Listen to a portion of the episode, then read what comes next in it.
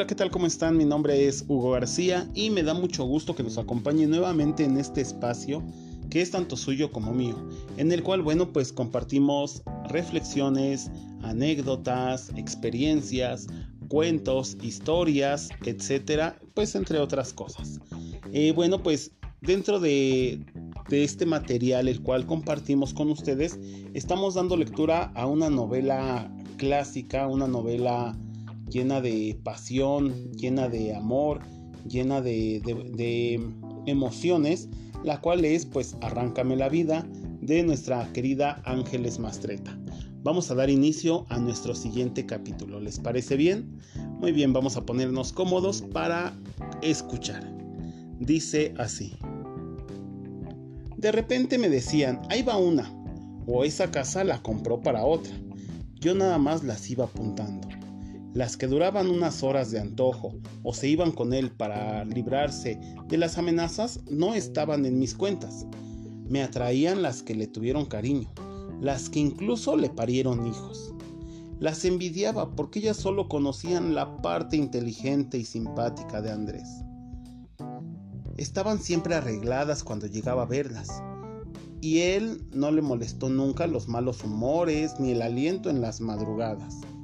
Me hubiera gustado ser amante de Andrés, esperarlo metida en bata de seda y zapatillas brillantes, usar el dinero justo para lo que se me antojara, dormir hasta tardísimo en las mañanas, librarme de la beneficencia pública y el gesto de primera dama. Además, a las amantes todo el mundo les tiene lástima o cariño. Nadie las considera cómplices. En cambio, yo era la cómplice oficial. ¿Quién hubiera creído que a mí solo me llegaban rumores? Que durante años nunca supe si se me contaba fantasía o verdades. No podía yo creer que Andrés, después de matar a sus enemigos, los revolviera con la mezcla del chapopote y piedra con que se pavimentaban las calles. Sin embargo, se decía que las calles de Puebla fueron trazadas por los ángeles y asfaltadas con picadillo de los enemigos del gobernador. Yo preferí no saber qué hacía Andrés. Era la mamá de sus hijos, la dueña de su casa, su señora, su criada, su costumbre, hasta su burla. ¿Quién sabe quién era yo? Pero lo que fuera, lo tenía que seguir siendo por más veces que quisiera ir a un país donde él no existiera, donde mi nombre no se pegara al suyo, donde la gente me odiara o me buscara sin mezclarme con su afecto o su desprecio por él. Un día salí de la casa y tomé el camión que iba para Oaxaca. Quería irme lejos, pero antes de llegar al primer pueblo ya me había arrepentido. El camión se llenó de campesinos cargados con canastas, gallinas, niños que lloraban al mismo tiempo un olor ácido, mezcla de tortillas rancias y cuerpos apretujados lo llenaban todo. No me gustó mi nueva vida. En cuanto pude, me bajé a buscar el primer camión de regreso. Ni siquiera caminé por el pueblo porque tuve miedo de que me reconocieran. Regresé pronto y me dio gusto entrar a mi casa. Verania y Checo estaban jugando en el jardín. Los abracé como si volviera de un secuestro o de haberlos dejado de ver de mucho tiempo. ¿Qué te pasa? preguntó Verania, a la que no le gustaban mis repentinas y esporádicas efusiones. Al día siguiente, otra vez quería llorar y meterme en un agujero. No quería ser yo, quería ser cualquiera sin un marido dedicado a la política, sin siete hijos apellidados como él, salidos de él, suyos mucho antes que míos, pero encargados a mí durante todo el día y todos los días con el único fin de que apareciera de repente a felicitarles por lo guapa que se estaba poniendo Lilia, lo graciosa que era Marcela, lo bien que iba creciendo Adriana, lo estiloso que se peinaba Marta, o el brillo de los Asensio que Verania tenía en los ojos. Yo quería ser otra, viviendo en una casa que no fuera aquella fortaleza a la que le sobraban cuartos, por la que no podía caminar sin tropiezos, porque hasta en los prados Andrés inventó sembrar rosales, como si alguien fuera a perseguirlo en la oscuridad. Tenía cientos de trampas para los que no estaban habituados a sostenerlas todos los días. Solo se podía salir en coche o a caballo, porque quedaba lejos de todo. Nadie que no fuera Andrés podía salir de noche. Estaba siempre vigilada por una partida de hombres huraños, que tenían prohibido hablarnos y que solo lo hacían para decir, lo siento, no puede salir usted más allá. Fui adquiriendo obsesiones. Creía que era mi deber adivinar los gustos de la gente. Para cuando llegaban a mi casa, yo llevaba días pensando en su estómago, en si preferirían la carne roja o bien cocida, si serían capaces de comer tinga en la noche o desearían espagueti con perejil. Para colmo, cuando llegaban se lo comían todo sin opinar, ni a favor ni en contra, y sin que uno pudiera interrumpir sus conversaciones para pedirles que se sirvieran antes de que todo estuviera frío. Para mucha gente yo era parte de la decoración, alguien a quien se le corren las atenciones que había que tener con un mueble si de repente se sentara a la mesa y sonriera. Por eso me deprimían las cenas. Diez minutos antes de que llegaran las visitas, quería ponerme a llorar, pero me aguantaba para no correrme el rímel y de remate parecer bruja. Porque así no era la cosa, diría Andrés. La cosa era ser bonita, dulce, impecable. ¿Qué hubiera pasado si entrando las visitas encuentran a la señora de la casa gimiendo con la cabeza metida debajo de un sillón? De todos modos, me costaba disimular el cansancio frente a aquellos señores que tomaban a sus mujeres del codo como si sus brazos fueran el asa de una tacita de café. En cambio, a ellos se les veía tan bien, tan dispuestos a comerse una buena cena, a saber por el menú el modo que se les quería. Casi siempre se me olvidaba algo. Por más que Andrés se empeñaba en sermonearme sobre el buen manejo de la servidumbre y el modo ejecutivo de hacer a cada quien cumplir con su deber, entrando las, visitas, Matilde, la cocinera, se acordaba de que no habían limones de que las tortillas no iban a alcanzar, o de que era mucha gente para los hielos que tenía nuestro refrigerador. En ese momento hubiera yo querido ahorcar a una visita, por ejemplo, a Marilú Insunza, con su melena rubia. Esa, esa cena fue una de las peores. Amanecí detestando mi color de pelo, mis orejas, mi estatura. Quería estar distinta para ver si así se se me cambiaba todo lo que ya no me gustaba. A ver si así me volvía otra. Y le pedí a la güera que me contara el, que me cortara el pelo, como se le diera la gana. Quedé pelona con ella detrás de mi cabeza diciendo que esa era la última moda, que el pelo parejo ya no se usaba. Que ya parecía yo Cristo de pueblo con mi eterna melena hasta los hombros, que el pelo largo era para las niñas y que yo era una señora importante. Me enseñó revistas, me pintó los ojos y maldije la hora en que mi hartazgo había inventado cambiarme el aspecto. Fui a casa de mis padres en busca de apoyo. Mi papá estaba en la cocina esperando que su cafetera empezara a soltar un chorro de café negro sobre la pequeña taza. Unas tacitas de metal que tenían integradas las cafeteras.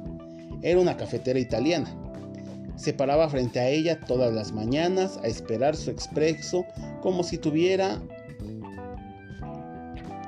tiempo para esperar, como si estuviera en la barra de un café romano. En cuanto el chorro negro empezó a caer y el olor corría por la casa, él iniciaba los elogios a su auténtico café italiano. Pero si es de Córdoba, papá, decía yo cada vez que empezaba con su discurso. ¿De Córdoba? Sí. Pero no hay en todo México un café como el mío, porque aquí muelen el café gordo y lo dejan hervir. No se puede beber. Café americano lo llaman. Solo los gringos pueden creer que eso es bueno, porque los gringos tienen tienen estargado el paladar. Su principal guiso es la Su principal guiso es la carne molida con salsa de tomate dulce. ¿Se puede imaginar mayor porquería? En cambio, huele esto. Huele esto y calla tu boca ignorante. Cuando entré en la cocina sin mi pelo, con la cara de muñeca de celuloide que me había dejado las pinturas de la güera, mi papá suspendió la contemplación de su café y silbó. Después empezó a cantar. Si por lo que te quise fue por tu pelo, ahora que estás pelona ya no te quiero. Lo abracé. Me estuve un rato pegada a su cuerpo, evocando el olor del campo y, sintiendo el olor del café. Se estaba bien ahí y me puse a llorar. Oye, si era chiste, dijo. Yo te quiero igual, aunque estés pelona o aunque traigas ese corte de cabello de jícara. Es que va a haber una cena en mi casa, dije. ¿Y eso qué novedades? En tu casa hay cena cada dos días. No vas a llorar por eso, ¿o sí? Tú eres una gran cocinera. Lo has heredado. Mírate las manos. Tienes manos de campesina, manos de mujer que saben trabajar. Mi madre hacía todo sola. Tú tienes una corte de ayudantes. Verás que te va a salir bien todo. ¿Quién viene ahora? Ay, ¿qué más da? Unos dueños de unas fábricas en Atlixco. Pero me van.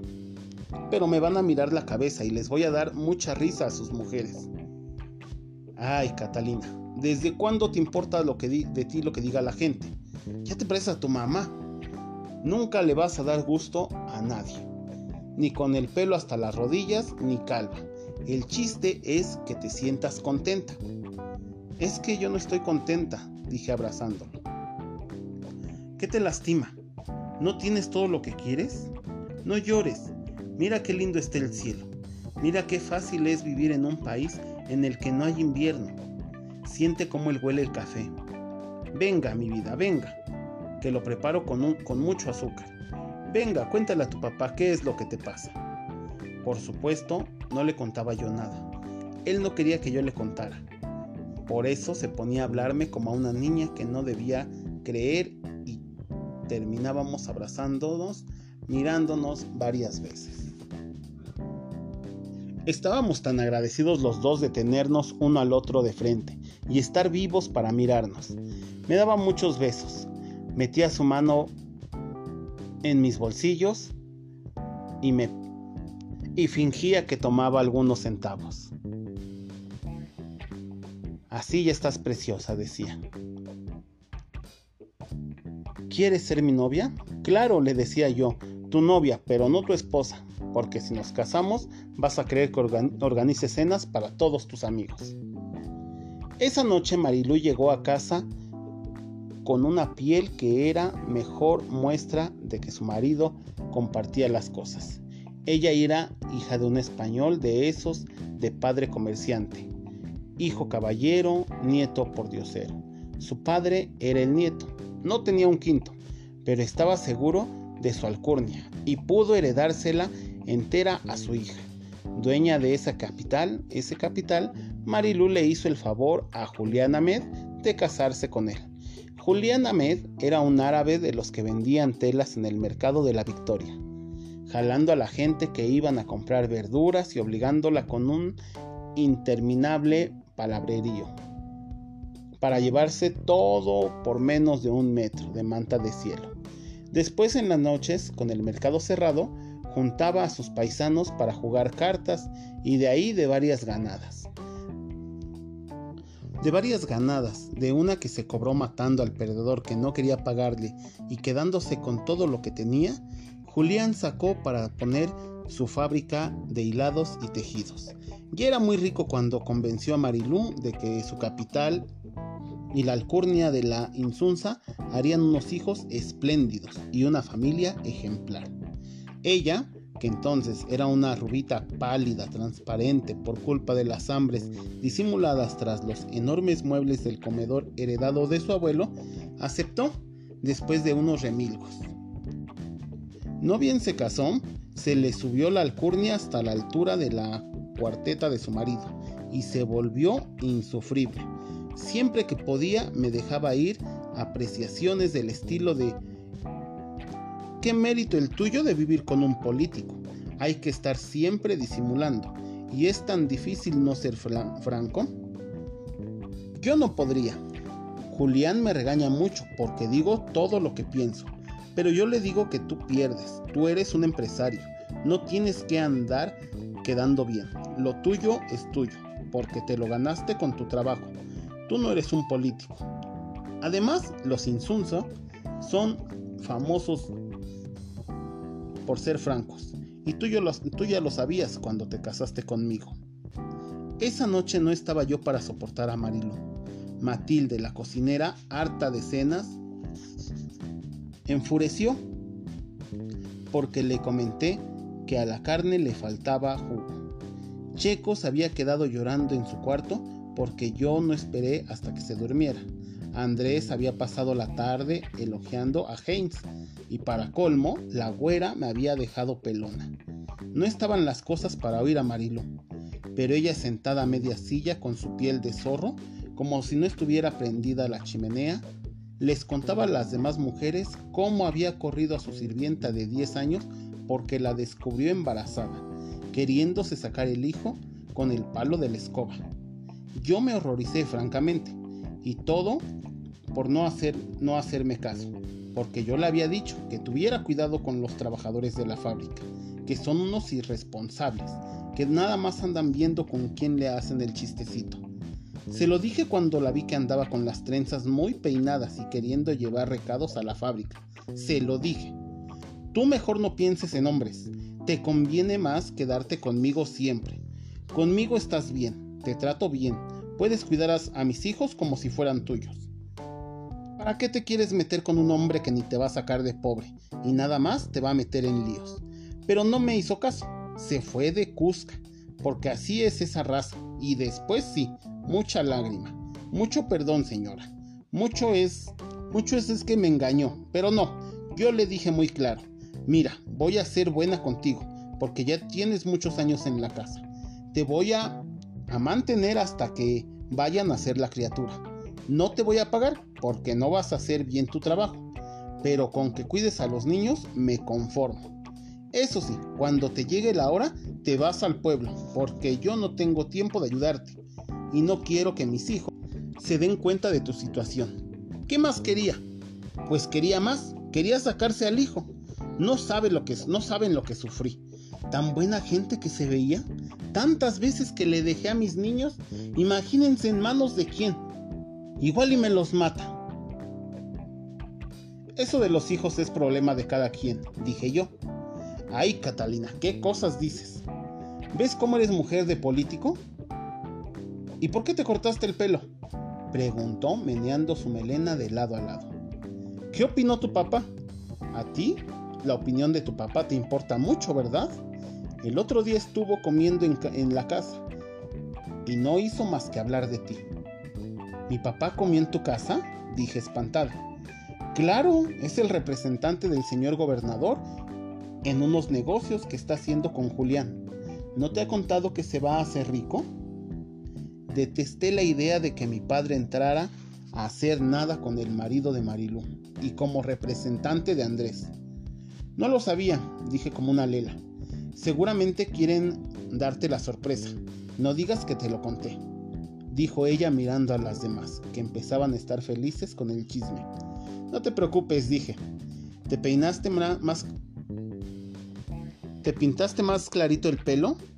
No me lo pinto, estuvimos en la playa y se me aclara con el sol. A mí no me gustan las playas, dijo Luisita Rivas.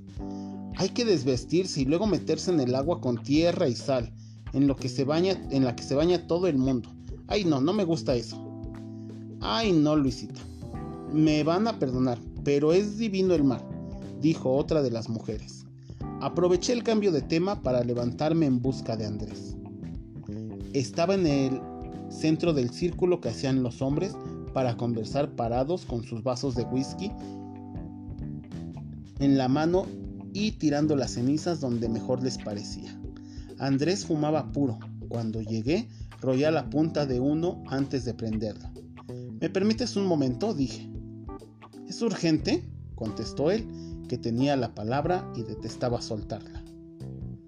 Sí, es una cosa simple, pero urgente. Vamos a ver la cosa simple de la señora, dijo. Con permiso, señores. Me colgué de su brazo como si fuéramos a dar un paseo largo.